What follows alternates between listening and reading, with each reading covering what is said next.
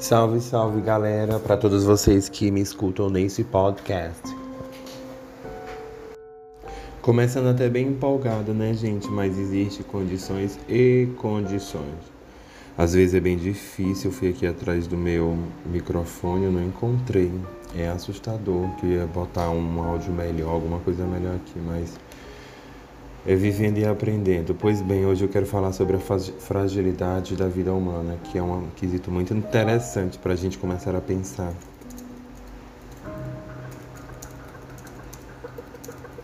Sobre diversas situações, né? Que a gente tem visto e revisto na vida. Eu quero trazer aqui hoje um grande problema que está afetando muito essa condição de acesso que eu tenho pensado, que é sobre as políticas de acesso de base, né? É, que a gente começa a pensar e a estruturar relações de modificações sugêneras até. E essas condições, elas começam a me colocar numa relação de que a gente existe, a gente está, né, na verdade, a gente está numa relação proposital e que essa relação ela é pensada. É, as vacinas do Rio de Janeiro, ela tem tem se atrasado na segunda dose, isso é um pouco preocupante, né? na verdade muito preocupante. É, o Superior Tribunal Federal também ele prioriza o julgamento de decisão que prevê restrições a operações policiais na favela durante esse período, né? Eu lendo essa condição aqui, eu fico um pouco assustado, porque eu estava uma vez, né, caminhando e assustadoramente eu percebi que existe uma relação é, entre esse poder, né, o poder de, de condição dado às diretrizes de segurança do Estado, para que elas de fato é, oprimam, né, para que elas de fato ressignifique esse território. Essa decisão do Superior Tribunal é, é muito importante porque ela traz consigo aquele questionamento né, do, de que um policial e nove homens foram mortos no complexo do Salgueiro, em São Gonçalo, na região do, do Rio de Janeiro. É, no último fim de semana, levou o Supremo Tribunal a priorizar o retorno do julgamento da DPF 635, né, que é a ignição do descumprimento de preceito fundamental, conhecido como a DPF das favelas. E essa decisão ela ela prevê algumas restrições né, de operações policiais em comunidade durante a pandemia. Isso é muito importante porque com, esses, com essa chegada desses novos vírus, a gente, né, dessa nova mutação do vírus, a gente tem percebido que existe uma condição diversa, né?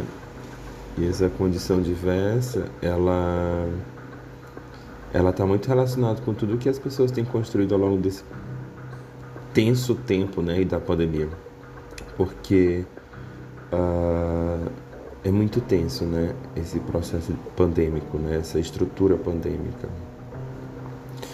E tudo isso faz com que a gente, é, aos poucos, né, se integre e através de outras ações um poder diverso né, de como que a gente vai pensar uma estrutura uh, de poder mesmo, porque eu acredito que a gente tem se aproximado muito né, é, de muitas coisas, inclusive das relações que essa ADPF né, traz para a gente discutir, que é conhecido como ADPF das favelas. Né.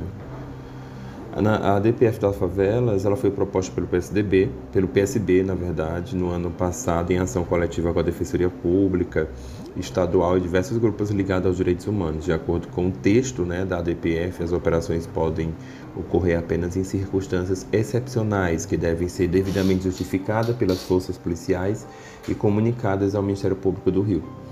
É, isso é muito importante porque traz né, um, um questionamento de como a gente pensar. Né? Existe uma relação de como a gente pensar esse poder de acesso, né? de como a gente integra esse poder de acesso. É, esse poder de acesso, ele sempre vai estar pautado numa, numa condição. Numa condição que a gente pode sim sempre permear, na verdade, né?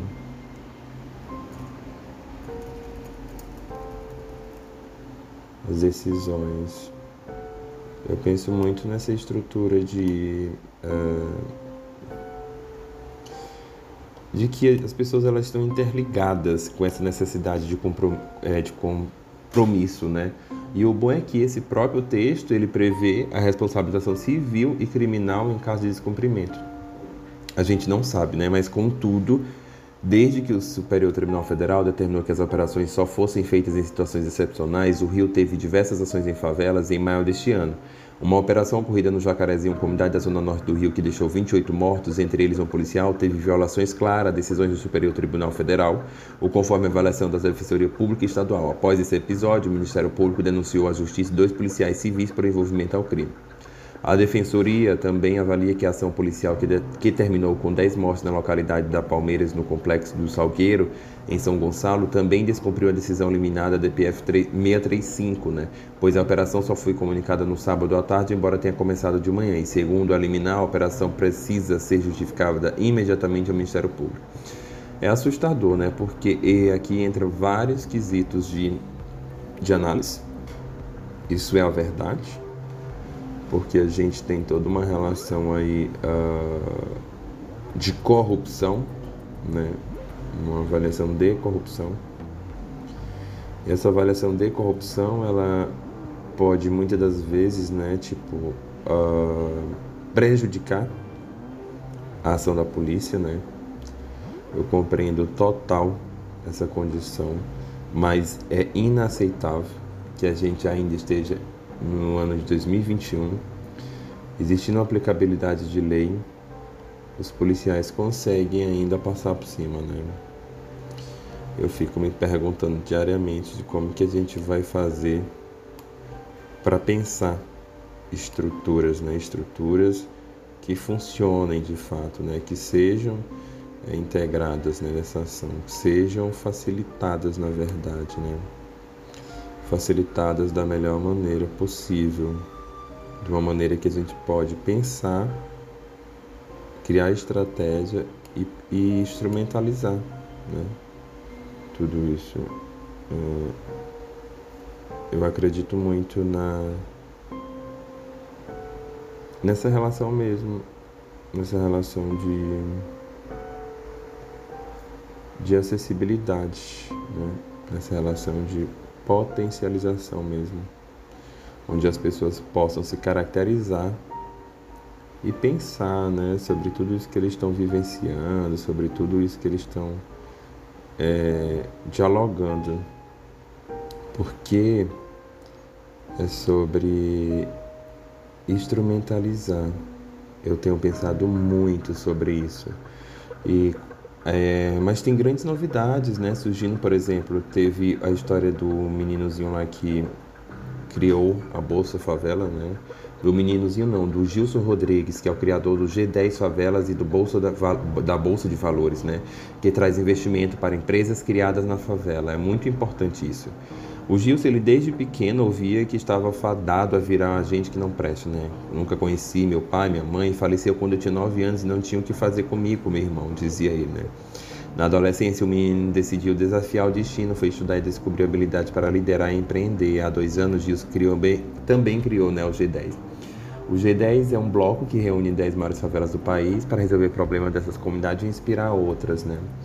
O tema do de toda essa estrutura aqui desse podcast é muito importante porque a gente faz pensar, por exemplo, essa história do da bolsa, né, do Gilson, dessa, que é o criador do G10, é, a bolsa de valores foi lançada no último, no último dia, né, no último dia 19 de novembro, né, em parceria com a plataforma DivHub, com a oferta inicial de ações da IPO, na sigla inglês de duas empresas. O investimento acontece por meio da compra de DIVs, uma fração de, de, desse negócio pelo preço de 10 reais cada. Né?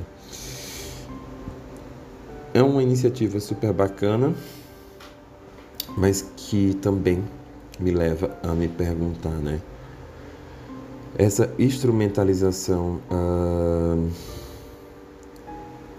da luta, né? Dessa condição de luta aí que as pessoas estão vendo, tem uma ligação muito próxima com o que a gente decidiu para nossa vida, né?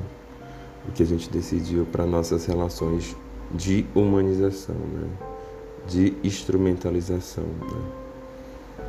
Eu acredito muito uh, que a gente tem como acesso pensar né, a vivência, a desinstrumentalização.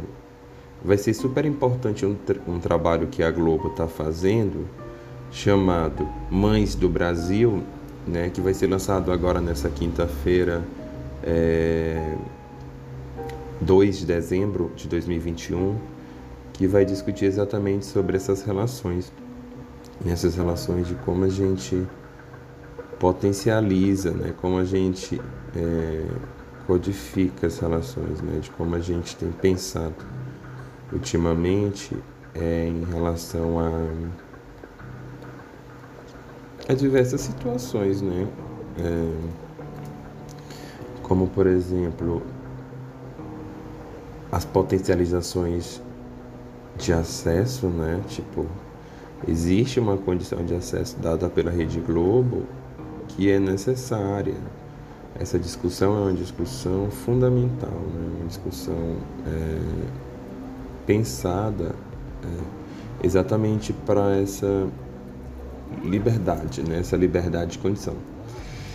Mas é isso, né, gente? Segundo uma pesquisa realizada pelo Instituto Locomotiva, cerca de 8% da população brasileira mora em favelas, né? Então, isso é bastante, se tratando de 17,1 milhões de pessoas que vivem na favela brasileira. Um grupo, se somando, seria responsável pelo quarto estado mais populoso do Brasil, atrás apenas de São Paulo, Minas Gerais e Rio de Janeiro, que representa 8% das, uh, de tudo isso, né? toda essa relação. De toda essa relação que está sendo construída, pautada, né? pautada real nessa condição de que é necessário vivenciar tudo isso, né? Os dados, eles são produto de uma pesquisa do Instituto Locomotivo em parceria com o Data Favela e com a CUFA, que é a Confederação, é, a Central Única das Favelas, na verdade, que faz a gente entender, né, essas narrativas que, que posicionam, né, a gente numa luta numa luta comum, numa luta necessária e principalmente numa luta que a gente tem nos, se obrigado né, diariamente a, a pensar, né, a pensar sobre ações, a pensar sobre reações, né, a pensar sobre diversas outras situações. Né. É, a vida ela tem dessas coisas mesmo, essas coisas mesmo, elas são pautadas, né? Numa estrutura onde tudo isso é, é como se fosse uma justificativa, sabe? A gente está aqui analisando isso e a gente entende, por exemplo, é, a pesquisa aponta que a favela brasileira é uma, é uma condição urbana, 89% dessa população está situada em regiões metropolitanas, segundo a pesquisa. Nelas, a população negra representa 67%, o patamar bem acima da média. Uh, é assustador as relações, né? Segundo o último censo, Rio de Janeiro é a cidade com mais gente vivendo em comunidades deste tipo, 1,39 milhões de pessoas, seguido por São Paulo, que é 1,280 milhões de pessoas vivendo. É assustador porque a gente pensa assim, Santos, ele entende que a data é importante para despertar a visibilidade e ampliar a sensibilidade social com os problemas das comunidades, né? É, a visibilidade é importante para a formação de políticas públicas. Né? A favela sofre com desemprego, condições de habitação, diversas outras situações que têm nos questionado, né? que nos têm feito pensar nessa estrutura de acesso, que é uma estrutura assustadora. Né?